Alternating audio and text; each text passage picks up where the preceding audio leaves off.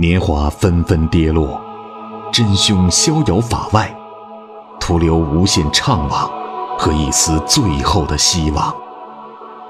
一个十三岁女孩与她深爱的少年，如何跨越十五年时间鸿沟，追寻谋杀似水年华的真正凶手？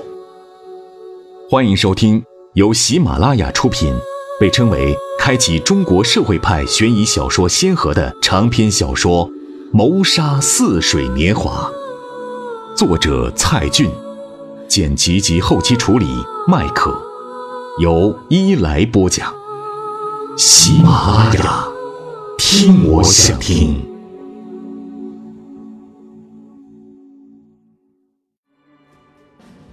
他闻到那条紫色的丝巾深处，有一股淡淡的，却又古怪的气味。这条慕容老师最爱的紫色丝巾，经常缠绕在他雪白脖子上的丝巾，就是最终将他活活勒死的凶器。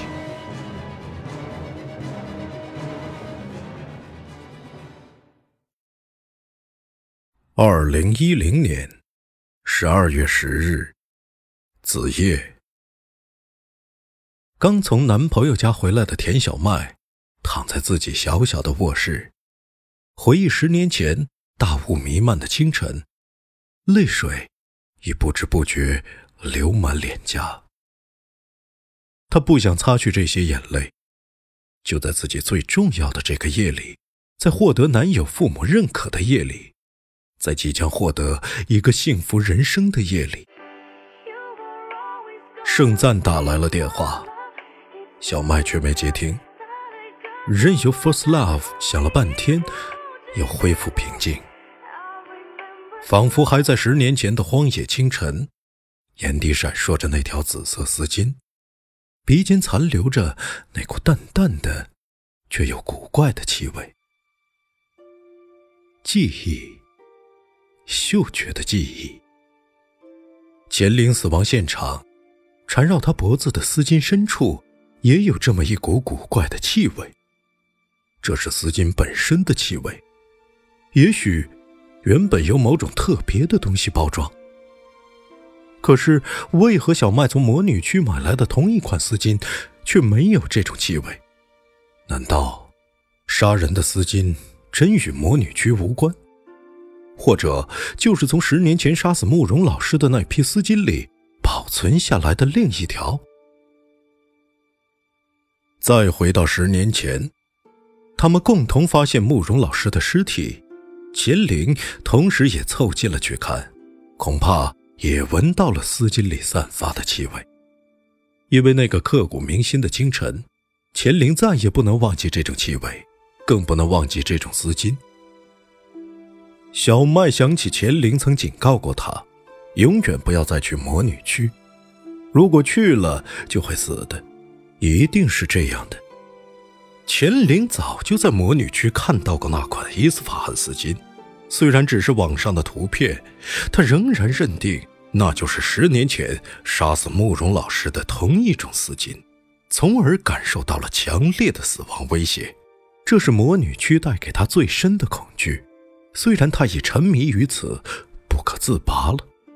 或许，也是那款丝巾的缘故，钱玲才会在遇害的那个凌晨，突然给小麦打电话，回忆往事，梦到我们高三那年那个大雾弥漫的清晨，梦到我们看到过的那一切，那张脸，那张可怕的脸，还有那条丝巾，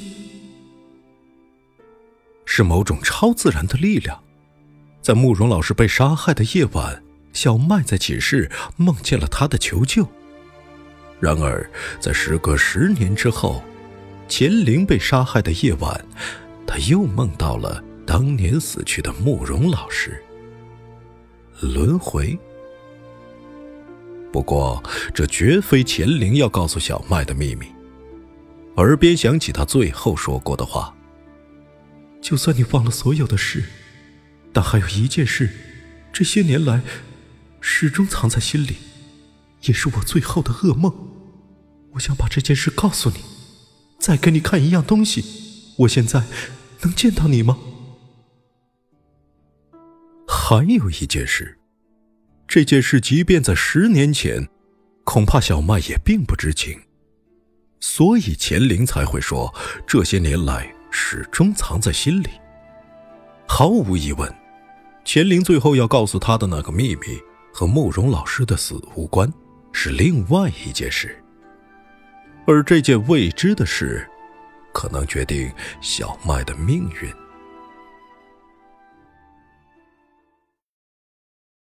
第二天，周六上午，他又梦到了那条深深的沟。急促的 “First Love” 的铃声将他从梦中拯救出来。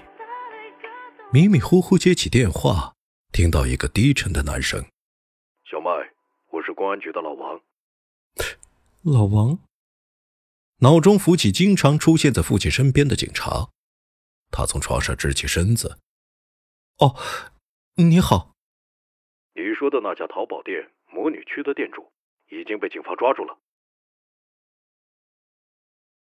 一小时后，田小麦匆匆赶到公安局。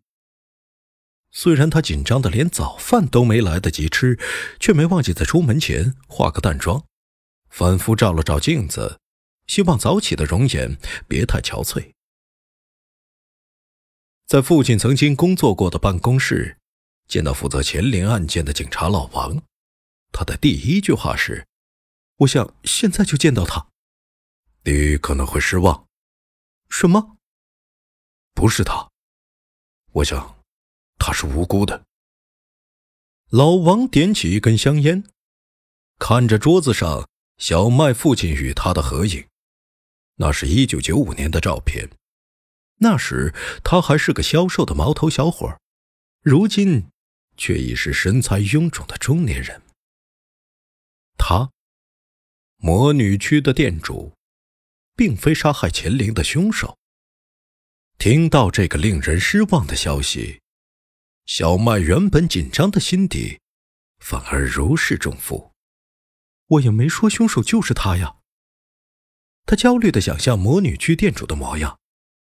怎么抓住他的？很简单，通过淘宝网杭州总部查到魔女区店主的资料，他叫古飞，现在本市居住。警方连夜查到他的暂住地，带回局里调查。我们调出勒死钱玲的紫色丝巾给他看，店主确认就是他卖出去的。他说，除了淘宝网上的魔女区外，在中国不可能有第二家店出售这种丝巾。古飞承认，他总共卖出过两条这样的丝巾，都是在最近出售的。第一条丝巾的买家叫田小麦，就是你；第二条丝巾的买家叫莫旭友，什么名字？他感觉这三个字好怪。老王在纸上写出了“莫旭友”三个字。店主交代，有人直接在阿里旺旺上找到他，指明购买那种紫色丝巾，而且没有通过支付宝。而是用货到付款的方式，我们查到了淘宝上莫须有账号，总共只有这一次交易记录，除了送货地址外，也没留下任何其他信息，估计是个假名字。莫须有。小麦若有所思的点头，就是莫须有。嗯，我们查了，莫须有的送货地址是一栋市区的烂尾楼，快十年都没动过了。显然不是买家的真实地址。两个小时前，我们找到了送货的快递员，送货时间是十二月六日。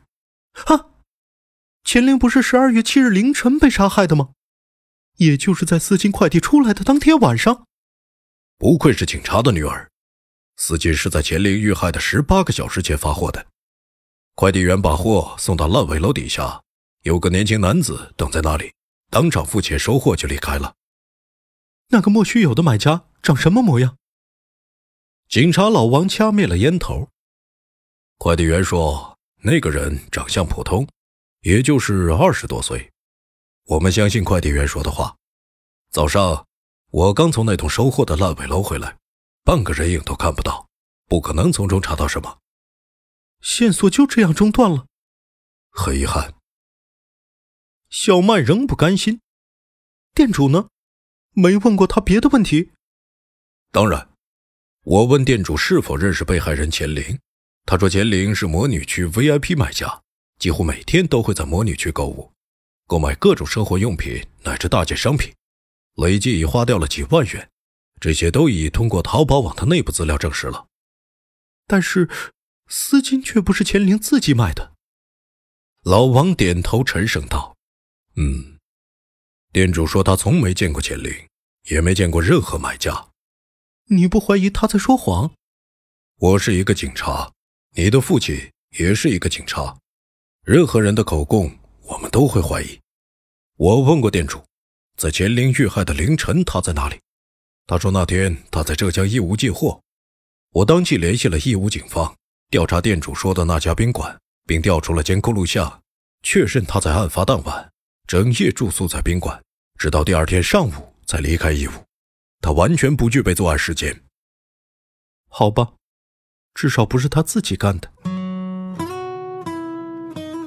您正在收听的是由喜马拉雅出品、伊来播讲的长篇悬疑小说《谋杀似水年华》。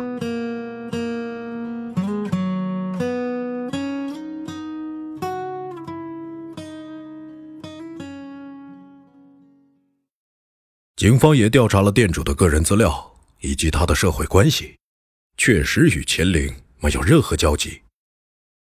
不管他是不是凶手，我都想要见到他。小麦掩饰着自己的激动，因为，我也许认识他，这样，他就可能与钱玲有交集了。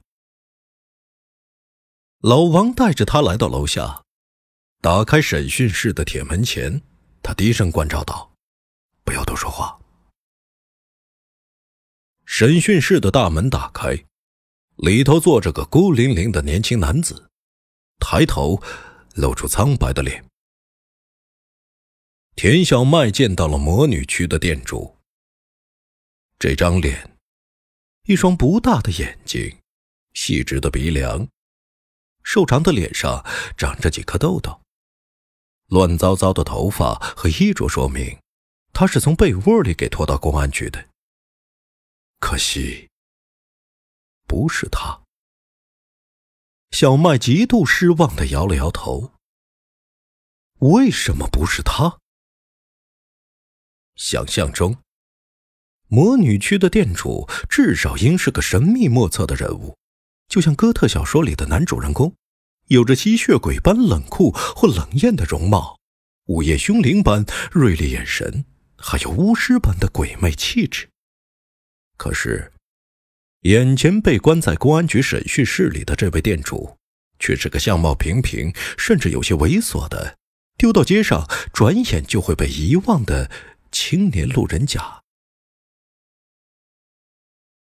店主茫然的眯起一对小眼睛，看着突然闯入审讯室的美女，摇摇头：“警官。”我都已经说过了。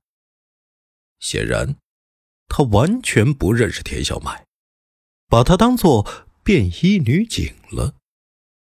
你，他终于忍不住问了一句：“你真的是魔女？”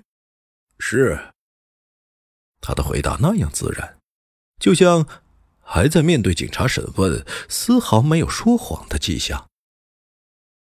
然而，小麦固执的不愿相信，将自己的脸凑近了他问：“你也不认识我？”这个叫古飞的陌生男人揉了揉眼睛，盯着他的脸看了半分钟，还是摇头道：“难道你是电视台主持人？”晕倒，他以为脸蛋漂亮的田小麦是电视台法制节目的主持人。小麦绝望了，心又沉到了井底。他不认识我，可是他怎会卖给我丢失的记忆？那张一百零一次求婚的 DVD，那本高中语文课本，难道仅仅是巧合？因为这部日剧和语文课本都是他这个年龄的女孩曾经有过的青春记忆，只要看到这些，多半就会回忆起什么。他心有不甘的继续审问，摆出一副女警的英姿。你就是魔女区的店主？呃，是。他怯生生的低下头去。对不起，这些我都说过好几遍了。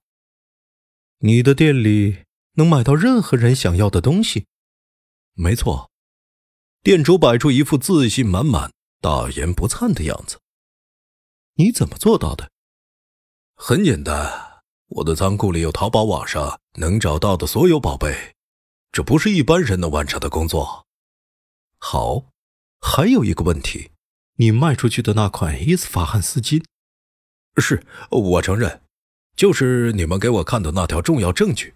但我已经说过很多遍了，那条丝巾卖给了一个叫莫旭友的神秘买家，我不知道那个人是谁。我想，这款丝巾。你不单单只卖过一条吧？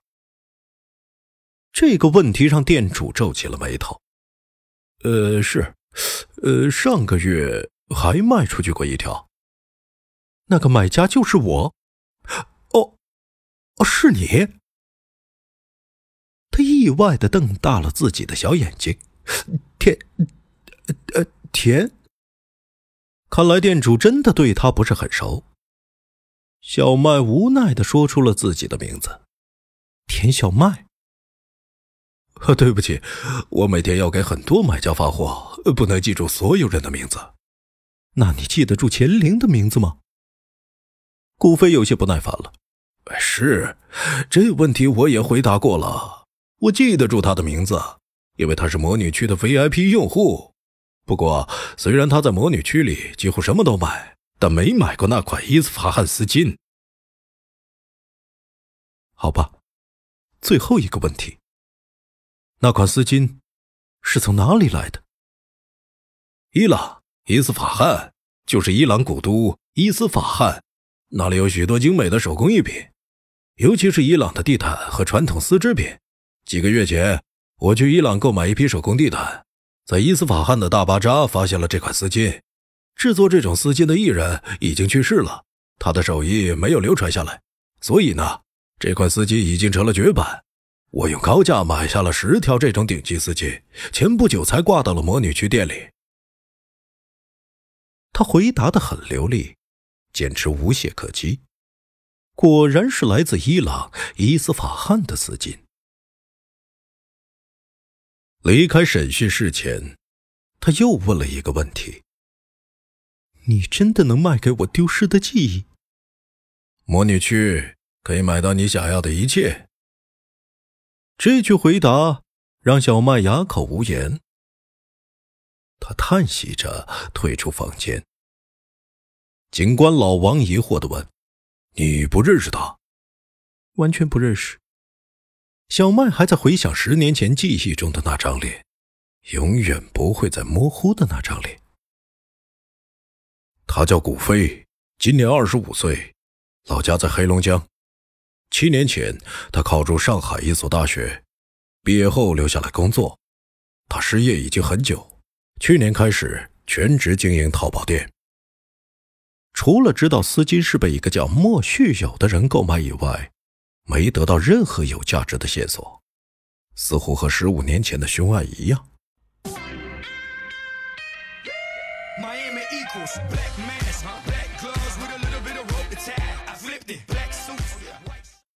秦明，一来播的不错，你点赞了吗？啊，师傅点过了，我看您老都留言了，有点意思啊。被你发现了，过年值班就这么定了。师傅你太狠了。呃，不过呀，我觉得一来播的确实棒，我每天都来点赞和留言的。正好应了那句词儿：“大宝啊，天天见！” 我代表法医秦明及刑事鉴定科的同仁们向大家拜年了。